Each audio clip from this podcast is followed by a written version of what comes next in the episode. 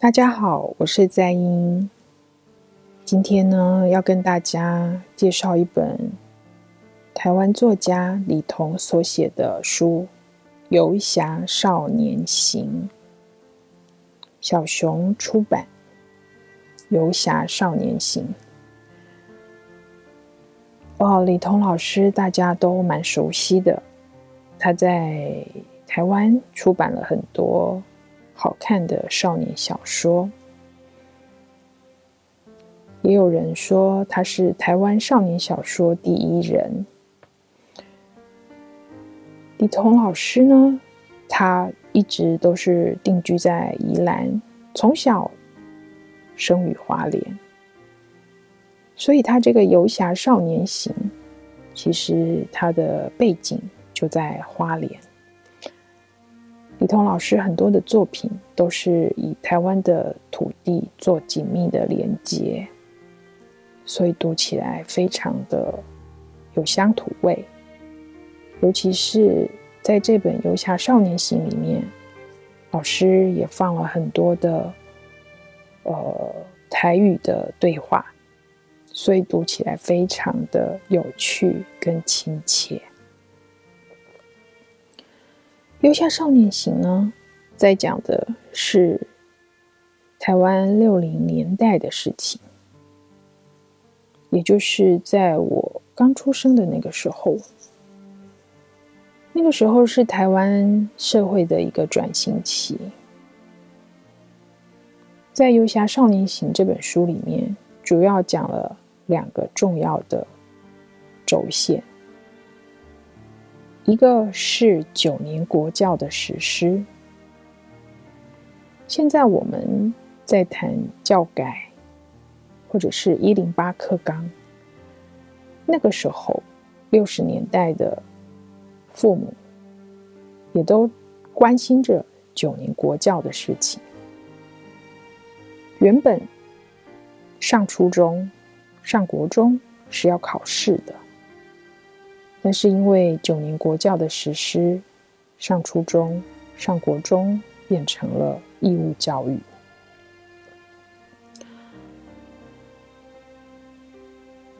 然后呢，在这个九年国教的实施底下，其实出现了很多光怪陆离的事情，甚至到我念国中的时候，这个状况还是一直存在的。什么样的事呢？就是开始有一些呃分班，譬如说放牛班、升学班，譬如说第一好班，还有就是参考书大行其道。虽然那时候督学或者是教育部。来巡查的时候，都希望不要有参考书。可是参考书还是常常出现在校园里面。所以在《游侠少年行》呢，我们就看到了督学来了，然后孩子跟老师急忙藏参考书的一个逗趣画面。李彤老师写来呢，会觉得非常的。好笑，我们在看的时候，但是呢，其实这后面我们可以去好好的思考。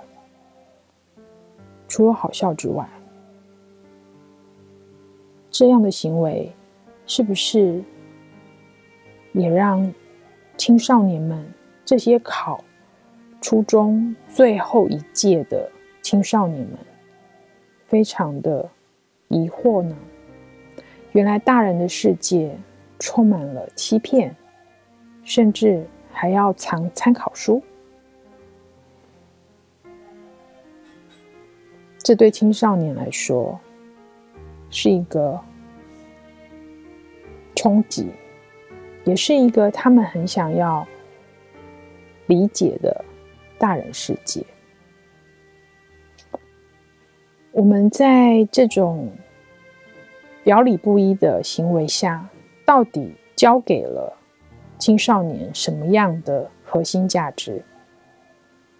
是我在读这本书的时候最想要跟大家讨论的。我记得那个时候我念国中，我是在升学班，甚至是在第一号班。我们除了藏参考书这件事情，我们还有借课，也就是本来是应该上童军、美术、家政的课，却被借去上国英数主科。这个行为那时候看起来没什么，不过就一节课嘛。可是呢，经过了岁月的淘洗，那时候好班的家长现在都成为社会里面的父母了。这些父母呢，对于唯有读书高这样子的价值观，是不是就是在国高中那个时候建立的呢？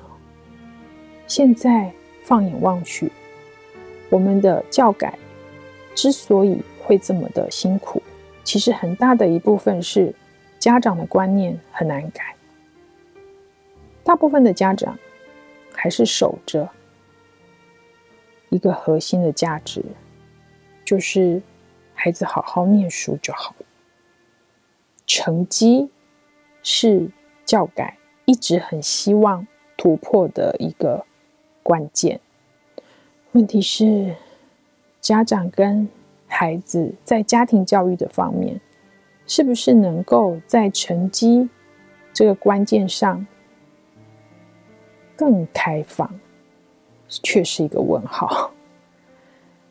所以，现在的家长，也就是。五六零年代，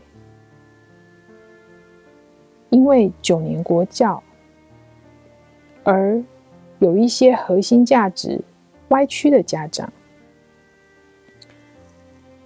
开始忘记了，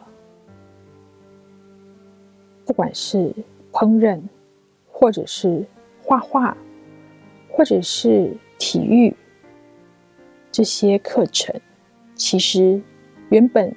设计在学校课程里面，就是为了要让孩子能够全方位的成长。所以现在的家长，慢慢的已经把这个生活的重心放在孩子的主科学习上，而忘记了说，孩子在琴棋。书画，或者是在食衣住行各方面的学习都非常非常的重要，甚至睡觉或者发呆也是重要的事啊。所以在《游侠少年行》里面，我们看到了那个年代。每天课后辅导，既荒谬又值得我们深思。除此之外，《游侠少年行》还讲了一个很重要的轴线，就是讲那个时候的选举。那我们就听下一个音档。《游侠少年行》Part Two。想听更多优质的好声音，记得下载声优 APP 哦。